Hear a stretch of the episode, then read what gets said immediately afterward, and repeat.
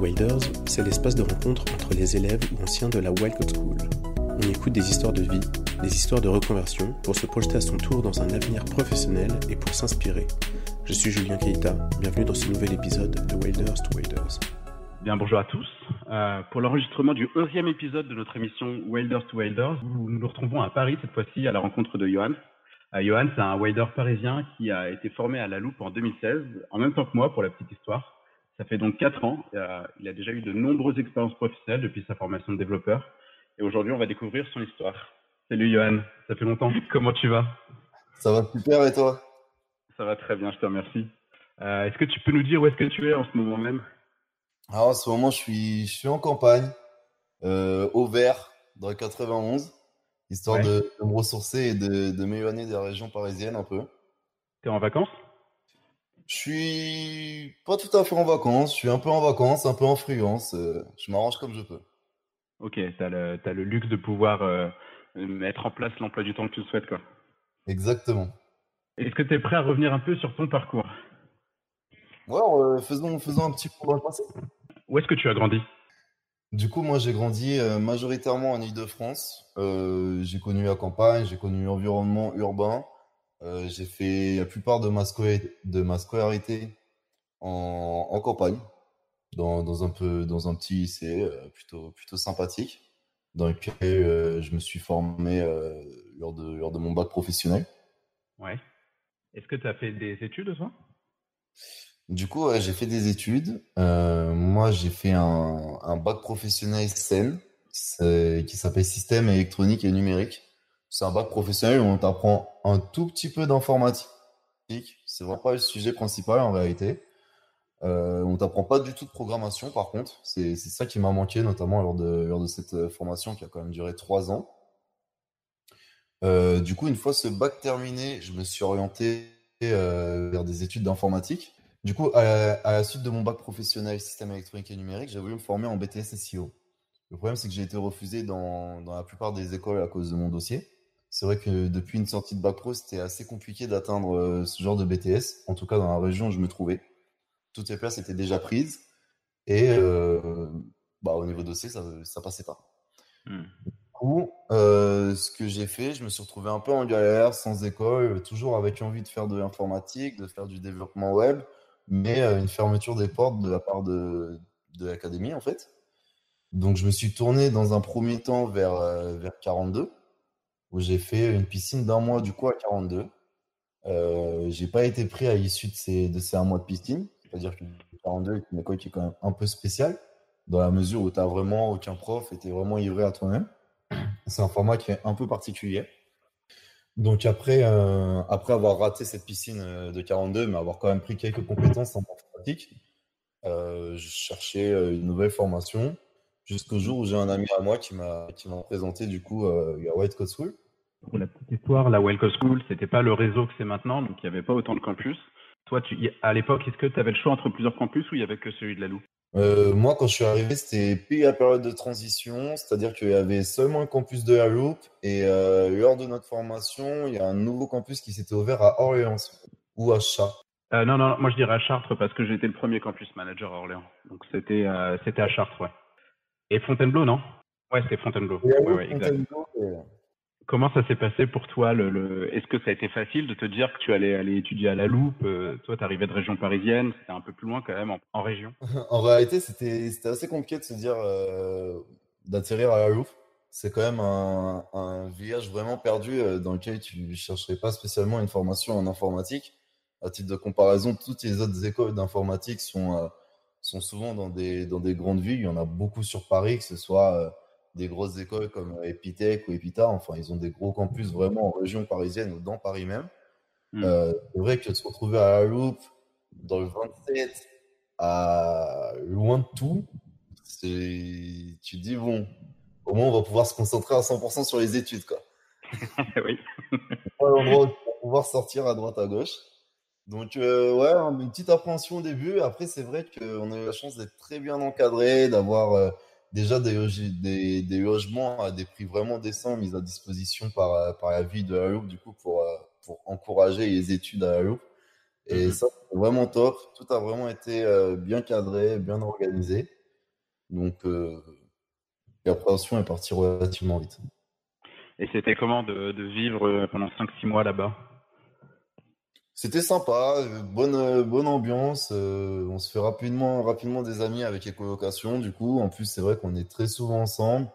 Donc, vraiment bonne ambiance. les petits apéros du jeudi ou du mardi, ça dépend des gens, ça dépend des fois. le fait d'avancer, d'avancer tous ensemble, de, je sais pas, il y a, une dynamique.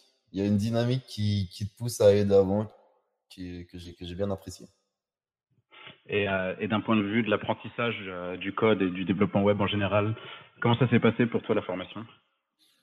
Pour moi, ben, j'ai appris pas mal de choses, c'est vrai. Après, c'est vrai que moi, lorsque j'ai fait la formation, je me souviens, il y avait un module qui était euh, sur du WordPress qui durait un certain temps. Je pense qu'il avait duré bien trois semaines ou un mois ce module. Module qui est, à mes yeux, totalement inutile. Je pense qu'aujourd'hui, il n'existe même plus d'ailleurs. Ouais, ouais tout à fait. On ne fait plus de WordPress ni de CMS. Ah, c'est génial. Bah, en fait, moi, c'est une partie que j'avais regretté sur la formation, mais truc que je trouve génial aujourd'hui pour avoir parlé aussi avec, euh, avec parce que euh, il y a quelques fois, je suis passé à Paris voir une nouvelle session, c'est de m'apercevoir qu'en fait, euh, Yawad avait pris en compte euh, les demandes et les retours, un peu les feedbacks des anciennes formations pour, pour améliorer le contenu des nouvelles. Donc ça, c'est vraiment top. Mais euh, ouais, c'est vrai que ça, c'est la partie qui m'avait un petit peu déçu de ma formation. Après, c'est vrai qu'on faisait partie des premières formations. Mais après, c'était plutôt bien. On avait un encadrement, on avait du monde qui était là pour répondre à nos questions.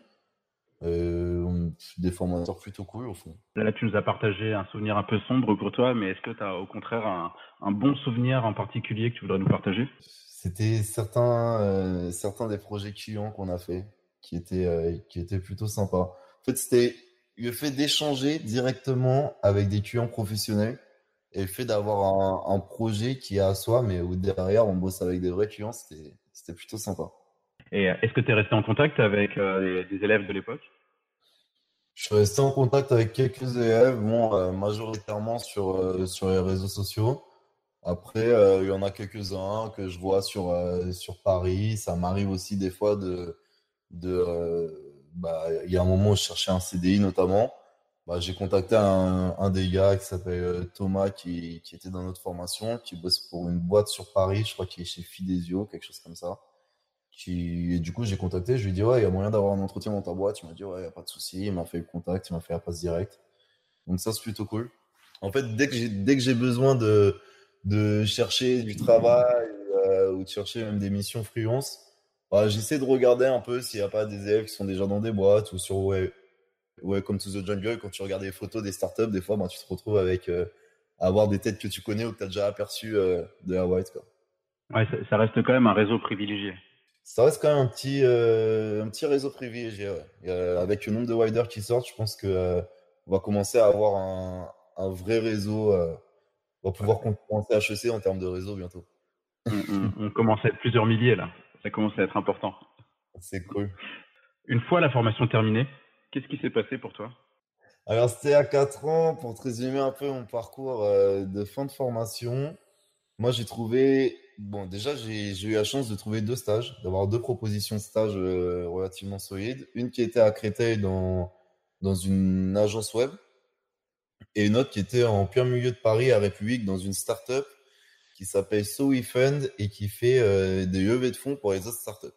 C'est une startup dont le rôle est de lever de fonds de lever des fonds, de faire du crowdfunding pour les autres startups.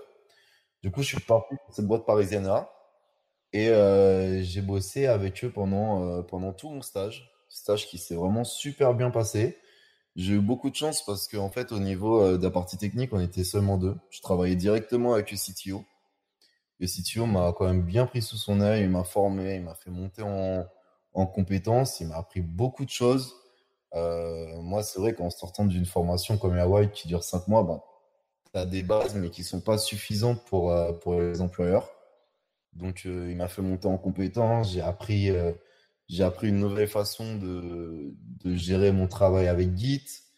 J'ai j'ai appris la mise en place de, de, tests unitaires, de tests fonctionnels, l'architecture euh, architecture du code en, mm. dehors de la technologie, parce que c'est vrai que quand on était à Wild, bah, on a appris, on a appris des tech directement. Moi, à mon époque, sur la formation, pour dire, on était sur, sur Angular 1.5, qui aujourd'hui n'est même plus enseigné. Et même, il n'y a, que des boîtes un peu legacy qui bossent encore avec.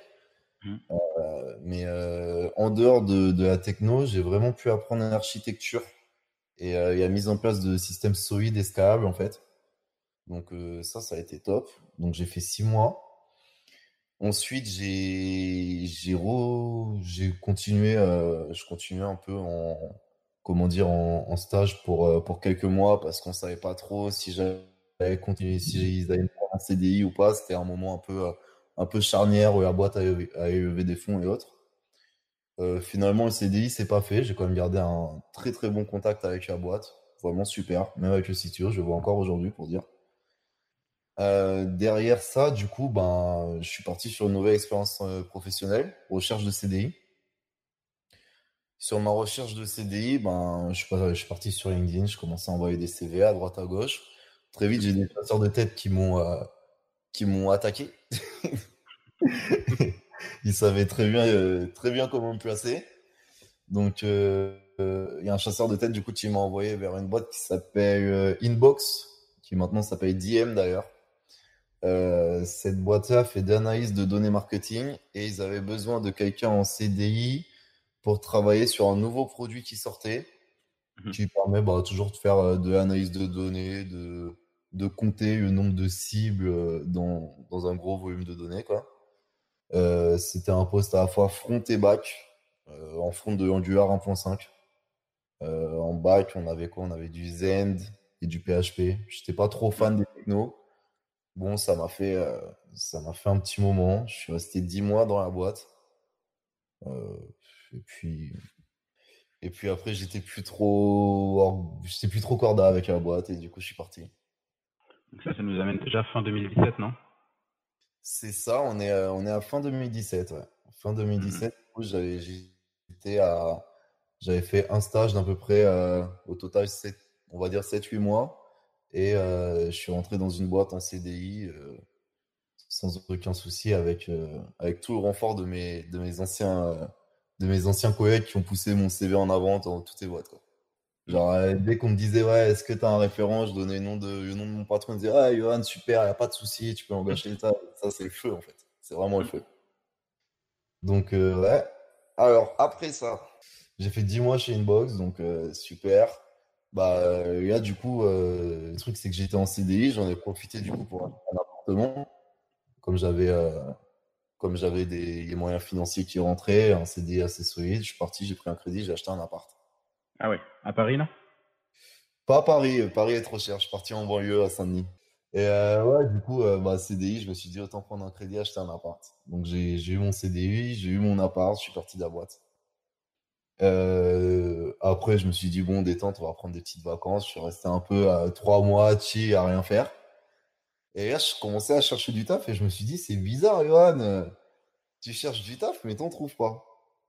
Je me suis dit, attends, c'est pas possible, tu vois. Et en fait, le truc qui s'est passé, c'est que moi, je cherchais du taf, mais un peu genre euh, comme ci, comme ça, tu vois. Tu coups sur LinkedIn de temps en temps. Et finalement, à un moment, j'avais vraiment besoin de cash et je suis parti voir Urban Inker. Ils m'ont trouvé du taf en, 48 heures. Tu as été amené à faire leur test? Euh, Urban Inker, à ce moment-là, non, j'avais pas de test. Euh, je suis passé dans leurs locaux directement et j'ai échangé, j'ai échangé avec eux pendant une petite euh, ouais, une quinzaine de minutes, 15-20 minutes, j'ai échangé avec eux et après ils m'ont envoyé, euh, envoyé vers plusieurs boîtes. C'était à l'époque où Urban Linker était au-dessus de la Wild de Paris? Exactement, c'était puis à cette époque-là. D'ailleurs, j'étais étonné de voir Urban Linker et Wild ici et du coup, après mon entretien, je suis descendu faire un petit coucou à la Wild. Là, c'était où comme euh, c'était où ce nouveau job? Ben, Ce nouveau job, du coup, c'était dans Paris, Paris 18, dans une boîte qui s'appelle Simple, qui fait de la logistique. Euh, logistique 2.0, on va dire. Euh, il gère, euh, il gère la logistique, pour les petits commerçants qui ont des, des PrestaShop, des Shopify, qui font pas non plus des volumes énormes, mais qui font. tu sais, quand tu es un petit commerçant, tu commences à vendre, tu as tes produits, tu as ton stock, et arrive un moment, bah, tu fais quand même 100 ou 150 commandes par jour. Bah, la logistique, ça devient vite un calvaire.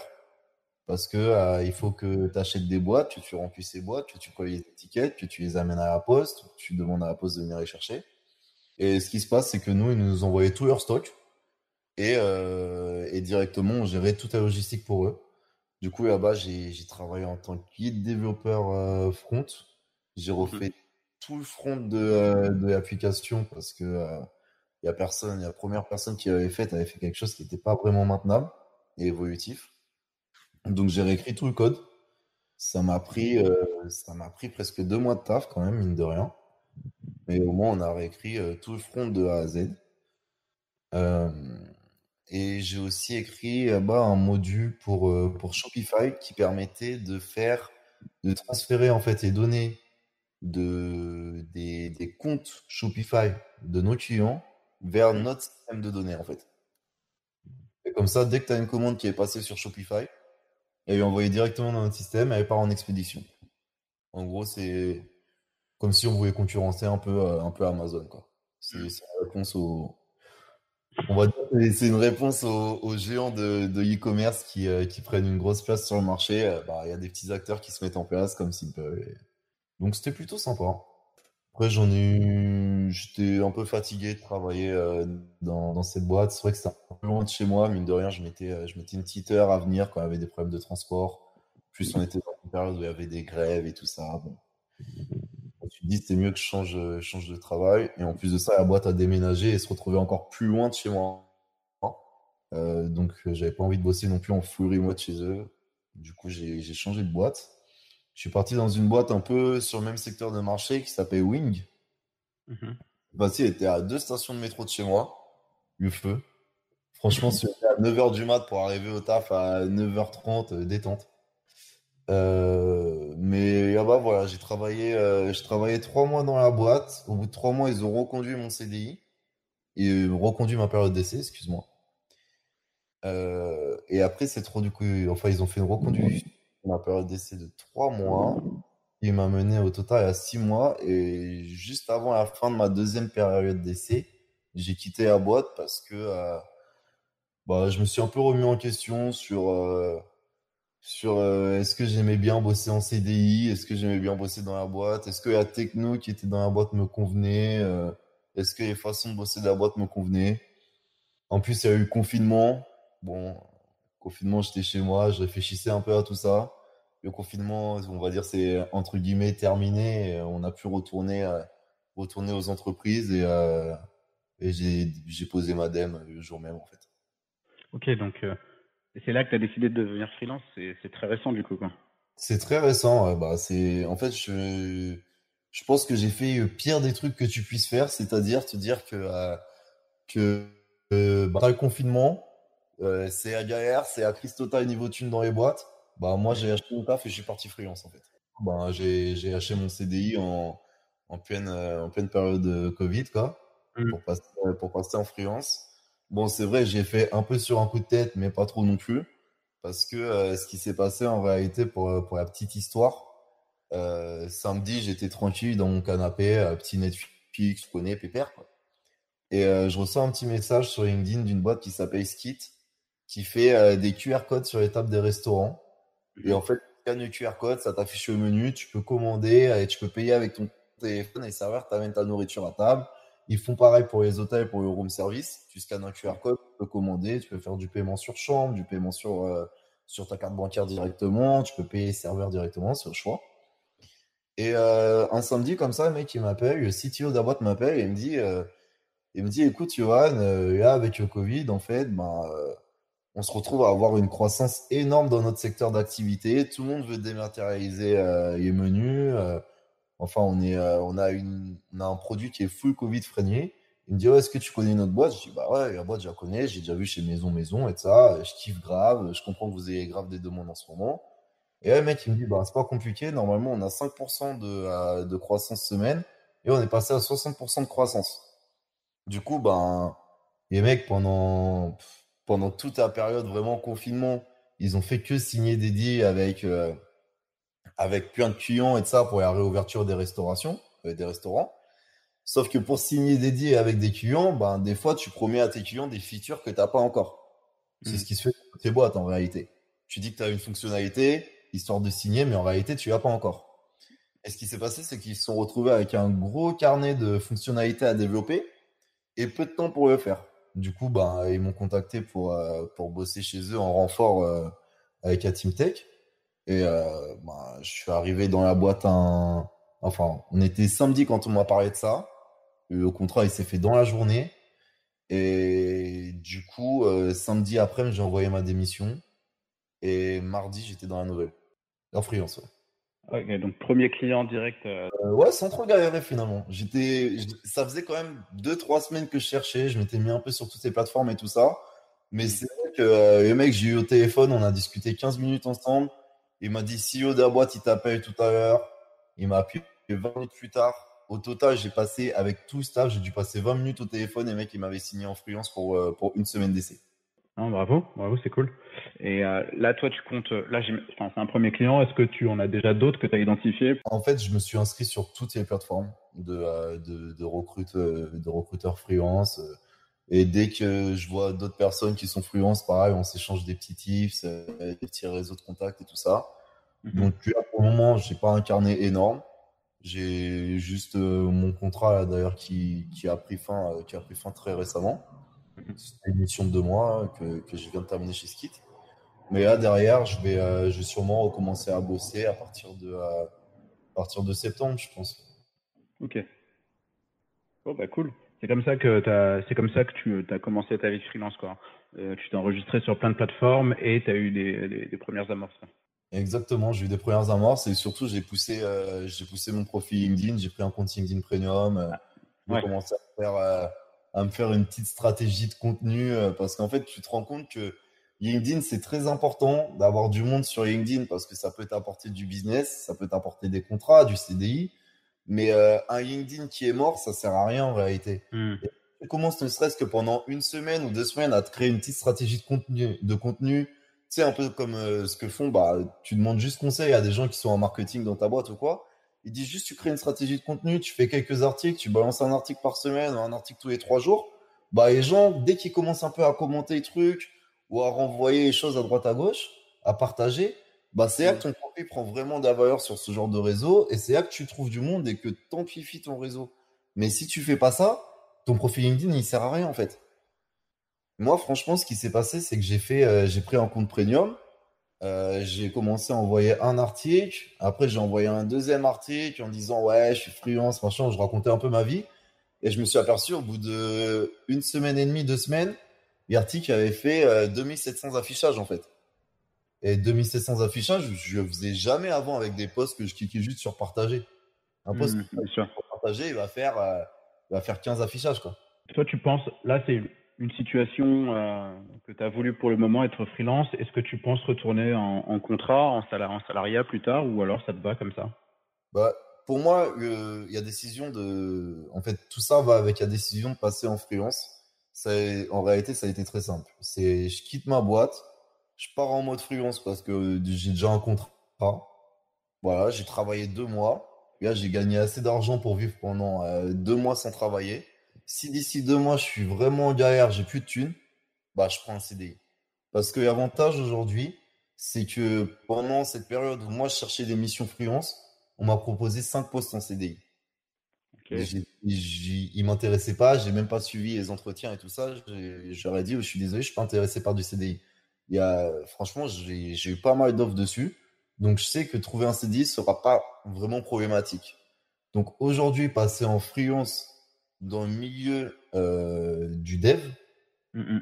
Et c'est dire que c'est un risque, c'est, je pense que ce serait faux, tu vois. C'est, mm. pas risqué en soi. C'est au pire des cas, tu peux avoir un CD. Il faut juste avoir un peu, un peu de cash pour tenir euh, peut-être un mois ou un mois et demi, le temps d'être sûr à 100% de trouver un CD et de switcher. Mais sinon, c'est plutôt safe. Il y a une boîte récemment qui m'a envoyé une proposition c'était assez marrant de recevoir cette proposition. C'est une boîte qui s'appelle Weedle, qui est un, euh, qui est un réseau, euh, un réseau social échangiste en fait. Et c'est quand même, c'est une plateforme qui est sur Panam. Du coup, ils recrutent pas mal de devs. Euh, ils ont une stack full JavaScript d'ailleurs. Et, et les mecs, ils ont une plateforme énorme. Ils ont, ils ont 4 millions d'utilisateurs, ils ont 400 000, 400 000 visiteurs semaine. Quoi. Ça a l'air d'être un beau business. Je pense, je pense monter une plateforme concurrente bientôt d'ailleurs. Est-ce que par curiosité, tu continues de suivre un peu les actualités de, de la Wildcard School? Je vois, je me fais spammer un peu de temps en temps. C'est normal. On va, passer un peu à droite à gauche. Franchement, bravo, hein, parce que parce que s'il y a 4 ans, quand on était à Loop, on m'aurait dit que Yahweh Code School serait devenu une, une école à échelle européenne, euh, j'aurais eu du mal à le croire euh, dans, euh, depuis ce petit bled perdu et cette petite taverne où, on buvait quelques bières. Quoi. Ça fait vraiment le garage de Steve Jobs qui a explosé. Quoi. franchement, bravo pour, pour, pour la taille et l'ampleur que prend les choses. Mais, je, suis, je suis un petit peu l'actualité de temps à autre on a une belle équipe. C'est chouette de travailler pour la West School. Euh, est-ce que tu aurais des conseils comme ça en plus que tu voudrais euh, apporter aux autres waders? Bah, je, vais en donner peut-être quelques-uns. après c'est conseil personnel à voir quoi. Euh, déjà, une fois que tu sors de Hawaii, il faut jamais dire que, en tout cas, si, si tu fais partie des, des personnes qui ont un niveau moyen dans l'école. Je ne parle pas vraiment de la personne qui a, qui a baqué tous les exercices de Hawaii qui sont prévus pour six mois en deux semaines. Mais pour la plupart des personnes, c'est vraiment quand tu sors, trouver un stage avec quelqu'un qui va vraiment te faire monter en compétences. ce qu'il faut comprendre vraiment, c'est que quand tu sors de Hawaii, tu as cinq mois de formation. La plupart des gens qui sont sur le marché de l'informatique, ils ont fait des, des bacs plus 5. Ils ont fait 5 années d'études. Honnêtement, entre avoir entre sortir de Hawaii et faire un stage de 3 mois ou faire un stage de 6 mois, déjà je conseille largement de faire un stage de 6 mois. Parce que même avec ces 6 mois, tu n'arriveras même pas encore aux 5 années d'études en réalité. Alors c'est vraiment pas du temps gâché. Et en plus de ça, jamais regarder la rémunération sur les stages, mais toujours les compétences. Parce que entre un stage qui va te payer parce que j'en ai vu des gens qui ont eu des stages qui étaient, on va dire, mieux rémunérés. J'ai vu des gens qui étaient à 1100, 1200 euros euh, en stage sur Paris. Euh, pour ce genre de stage, c'est en réalité, c'est bien, tu vois. Mm-hmm. Mais, euh, mais moi, honnêtement, quand j'étais en stage, j'étais payé même pas 500 euros. J'étais vraiment au minimum du minimum. Mais j'ai eu la chance d'avoir une implication de mon moniteur de stage sur, euh, sur, sur ma formation, sur la qualité du travail à fournir, c'est ça qui a vraiment de la valeur en fait. C'est pas combien tu vas être payé pendant six mois, on s'en fout de ça. ça. En six mois, ok, que tu sois payé 3000 euros pour six mois ou 6000 euros pour six mois, ça change rien. Mais la différence, c'est que si tu as été bien formé, bah, avec une bonne formation, avec une bonne motivation, avec quelqu'un qui lâche rien, tu, tu vas vite rentrer dans, dans tes cordes, quoi. Euh, vraiment, si j'ai si j'ai un conseil à donner, c'est ça. Trouver, euh, trouver un mentor, trouver quelqu'un euh, qui, qui va te faire go up et, et surtout rien lâcher parce que parce qu'il y, a y a du taf dans le monde du, du dev, mais il y a un truc qu'il faut surtout pas oublier, c'est qu'aujourd'hui, Yawide, il forme beaucoup de personnes, 42 forme beaucoup de personnes, Epita, Epitech forme beaucoup de personnes, le marché du dev aujourd'hui, il y a de la place dessus, mais il n'est pas illimité. Et d'ici quelques années, il y aura toujours du taf en dev, mais il y aura de la place que pour les meilleurs. Hmm. Alors franchement, faut bosser. Faut bosser parce que euh, parce que sinon tu te retrouveras en bas du panier et tu seras euh, bah tu feras tu feras de la maintenance quoi. Après si tu kiffes faire de la maintenance, ça pas de souci, mais euh, voilà, tu, tu feras de la maintenance de Legacy et tu seras payé 1200 du mois, c'est cool. Et il y a une dernière chose que tu aimerais ajouter? Quelque chose, un message, euh, je sais pas, à la Wild, au Wilder, à l'équipe, à qui tu veux? Ouais, ben euh, franchement, je voudrais dire euh, bravo à Anna. Parce que franchement, c'est quelqu'un avec qui j'avais pas mal discuté à la Loop. C'est vrai que quand j'étais à la j'avais la chance de l'avoir souvent. Je pense qu'aujourd'hui, c'est moins le cas avec le nombre de campus qu'il y a. Il doit être souvent à droite à gauche et il doit être plutôt invisible pour beaucoup de riders. Mais bravo à Anna parce qu'elle a vraiment fait un taf a vraiment fait un gros taf euh, sur, euh, sur la WIDE et franchement, je suis impressionné. Eh ben, écoute, merci beaucoup, Johan, pour, euh, pour tout ce que tu nous as partagé aujourd'hui. J'espère que ton témoignage sera utile aux autres. C'est déjà la fin, ça fait déjà une bonne demi-heure qu'on discute. Euh, comme d'habitude, si vous avez envie de découvrir d'autres profils, d'autres secteurs en particulier, n'hésitez pas à me, le faire savoir en retour, en commentaire. Prenez, euh, prenez soin de vous et à très bientôt sur Internet ou.